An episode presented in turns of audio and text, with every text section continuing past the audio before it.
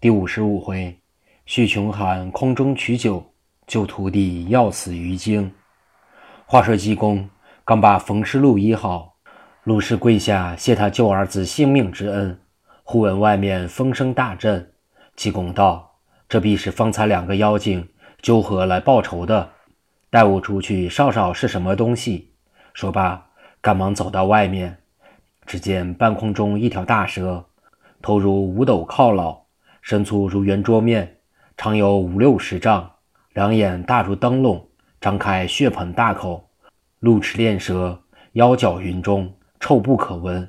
济公到了庭中，他一烧剑，就把尾巴一撅，往下直冲。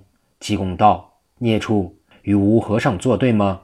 那大蛇用嘴一张，喝出一股黑气，直奔济公而来。将近面前，济公用手一指。口中念动六字道：“嗡嘛呢呗咪吽。”只见那股黑气立刻四散，变作清气散了。大蛇大怒，旋转身来，想用蛇尾来击济公。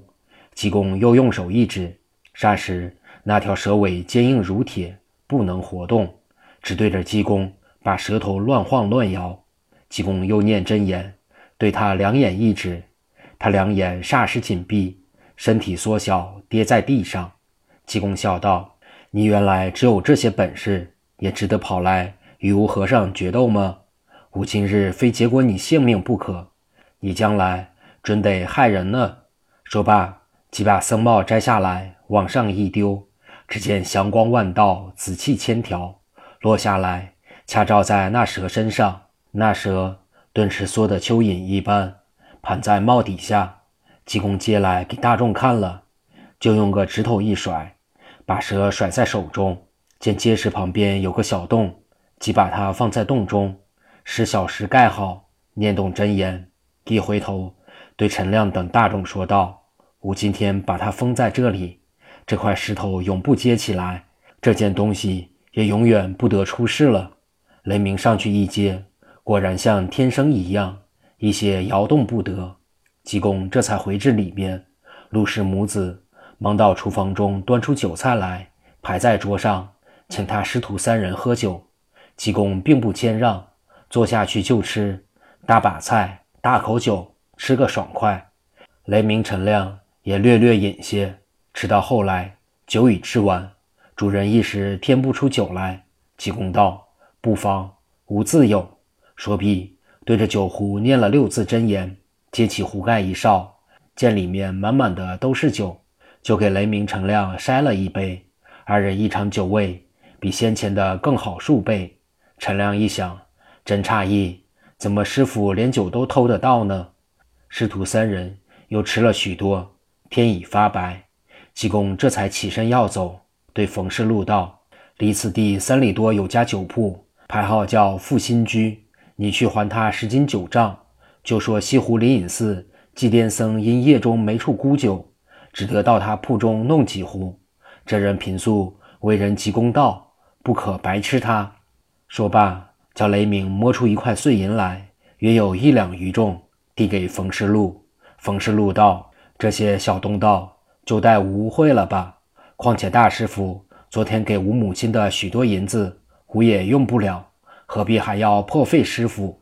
济公道：“吾们带着银子也没用处，你就拿去罢了。”雷鸣一想，师傅有了银子，总说用不了，机智没了，又要想法子吃人家白食了。济公道罢，就往外够奔。雷鸣、陈亮跟着，顺铺大路往镇江府来，一路小行夜宿，可饮饥食。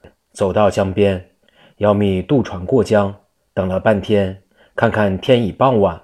雷鸣、陈亮一着急，对济公道：“这里荒野的很。”江面又阔，此刻就有船渡过去，需半夜后方才能到彼岸。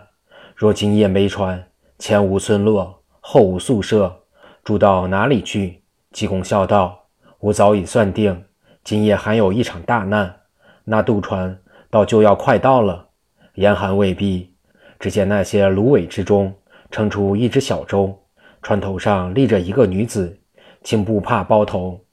身上穿着黑布袄，虽有精布之风，而容貌极其美丽。雷鸣一见就诧异道：“什么船家出这绝世女子？”济公忙喝住道：“莫要多嘴，不消片时，船已近岸。”那女子娇滴滴的声音问道：“三位客人，莫非要摆渡吗？”济公道：“对，吾们就要过去。”女子道：“既如此，就请客人上船来吧。”说罢，将船拢岸。济公第一个，雷鸣第二个，陈亮第三个，次第上船，走到中舱坐定。往后一稍，还有一女子在那里摇橹，黑布帕扎头，身穿宝蓝衣，容貌与船首女子一般无二。只见那女子用竹篙轻轻一点。船早离岸，叫声道：“搬烧！”后梢女子就把炉柄往怀里狠搬，搬了三路，已离岸七八丈路。那女子即弃了竹篙，从船里走到后梢，帮着摇橹。走过船中的时候，香风触鼻，透骨销魂。雷鸣成亮虽然是汉子，至此不觉神魂颠倒。济公见了，微微一笑。二女一面摇橹，口中唱道。踏破铁鞋无觅处，得来全不费工夫。你唱无何？只唱这两句，声音婉转，入耳动心。雷鸣陈亮只管睁着眼，对后梢望着出神。济公盘了腿，两只手合十，垂头闭目，不言不语。陈亮一回头见了，心中诧异道：“吴师傅做了多年和尚，从没见他做个和尚的规矩来。”怎么今天像老和尚坐禅一样？仔细一哨，见他早已睡着，鼻声渐渐的响了。陈亮想，他昨夜因捉鬼一夜没睡，今天困惫，等他睡一些吧。正在自己转念，雷鸣把他衣袖一拉。陈亮道：“你拉吾做什么？”雷鸣用嘴一撸道：“你少呀。”陈亮抬头一照，见青布衣的女子揭开胸襟。陈亮不看到则已，一看就魂不附体。又见蓝衣女子笑了一声，说：“子思，你热了吗？”把右手用力推撸，抽出左手向他胸前一摸，道：“羞人大大露在外面，岂不被人笑话？”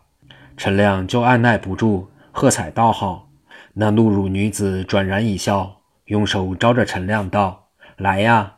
陈亮此时就不知不觉着了他的魔。往后就走，雷鸣此时也已被他迷住本性，于是也跟着陈亮就走。走到后梢，个人抱着一个做那无耻的勾当，两女半推半就，焉知方才交合，就觉魂灵出了躯壳，往外去了。原来这两个女子并不是人，就是这长江中的两尾美人鱼，在水中修炼了三千余年，能幻化人形。能前知二百年，后知二百年。平日专一变作美人，迷惑过往人中童男，吸收精神以自财补。受他害的已有数千人。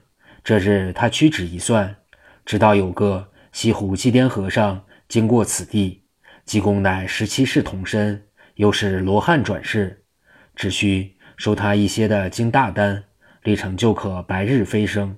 他两个一商议。须得如此如此，这才来到江边，换了一只小舟，在芦苇中等着，想骗济公上了船，用法术迷住他本性，取他的经。哪知和尚上了船，只是打坐睡觉，并不向他少望。他两人见雷鸣、陈亮也是三世同身，如能得他的经，也大有用处。于是就暗地对着他二人喝了两口气，二人就迷迷惑惑、颠颠倒倒。稍有一勾引，即使走过船梢，与他宴好，被他用力一收，二人就把浑身精神泄尽，霎时渺渺茫茫，魂灵出窍。济公在舱中原不是真睡，他知道雷鸣陈亮有一死之难，方才在岸上已经说过，这是天命安排，不可挽回，天机绝不可泄露，须等他受了难，然后救他。所以假睡着候在那里。此时听陈亮、雷鸣都呀了一声，绝无声息，知道已经死去，忙咳了一声，跳起来，够奔后梢来，口中嚷道：“不要廉耻的孽畜，竟敢害吾徒弟！”二个美人鱼精听济公在前舱奔来，一个推去陈亮，一个推去雷鸣，忙立起身来，对着济公张口喝气。济公见两人嘴里各有一股黑气，往自己面门奔来，知道这气厉害，受着了不是玩的，忙用手一指，口念六字真言道：“嗡嘛呢呗咪吽。”只见两股黑气就随着风如烟而散在江中，随渐渐聚拢。愈聚愈多，竟变成满江大雾，咫尺不变物，伸手不见指了。两个鱼精见济公破了他的法器，勃然大怒，在江中取出两柄明晃晃的刀来，直奔济公。济公一哨，原来不是真刀，是两只大鱼翅。济公又用手一指，两鱼精一脱手，那两柄假刀就往长江中飞下去了。两鱼精愈怒。即把自己衣裤扯去，扯得赤条条，一丝不挂，把肚腹一拍，忽然其中飞出水来，色白如银，直往济公奔来。济公哈哈笑道：“这种技术，莫要向和尚卖弄了。”说毕，又用手一拍，忽然其中水停止，两鱼精摸耳挠腮，急得没法。济公道：“你们还有什么法术，尽管做来。”只见两鱼精跳下水去。不一时，江风大作，船将倾覆。济公忙摘下僧帽，丢在水中。但见那帽浮在水中，霞光万道，一霎时渐长渐大，竟有二三亩田地大。济公两手扯了雷鸣陈亮的尸首，丢入帽中，自己永生一跃，也跳上僧帽。回顾那只小舟，已沉下水去。两只鱼精见弄不到济公，便现了原形。在水中潜着僧帽往东南而去。此时西北风大作，风助水力，水趁风威，又加以两条大鱼夹着飞行，其快如箭。济公一想，此去出了江口就是东海了，如何了局？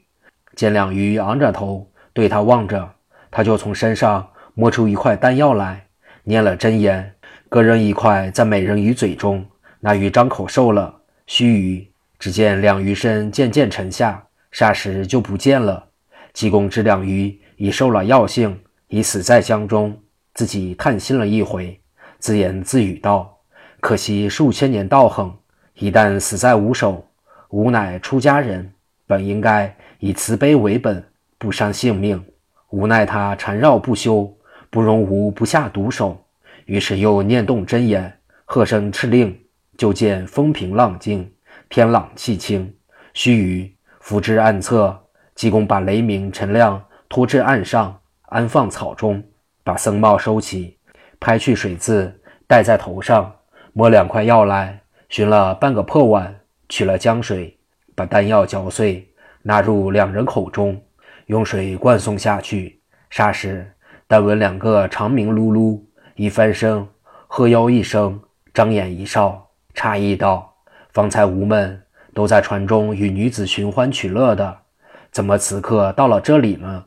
济公笑道：“你们倒还想那两个女子呢，连自己性命几乎不保。幸亏吾在这里把你救了，不然你们两人的尸首早已沉到江心，被大鱼吃了去了。”雷鸣问其缘故，济公就把方才的事说了一遍，二人这才明白，其实天已半夜。三人就在大树底下坐着，等候天明渡江。济公看一派江景，倒也开阔心胸。须臾，东方发白，一轮红日渐渐上升。师徒三人步出林中，正拟换渡，忽见大路上远远三人奔来。济公就嚷道：“不好了，不好了！冤家又碰上对了。未知来人是谁？且听下回分解。”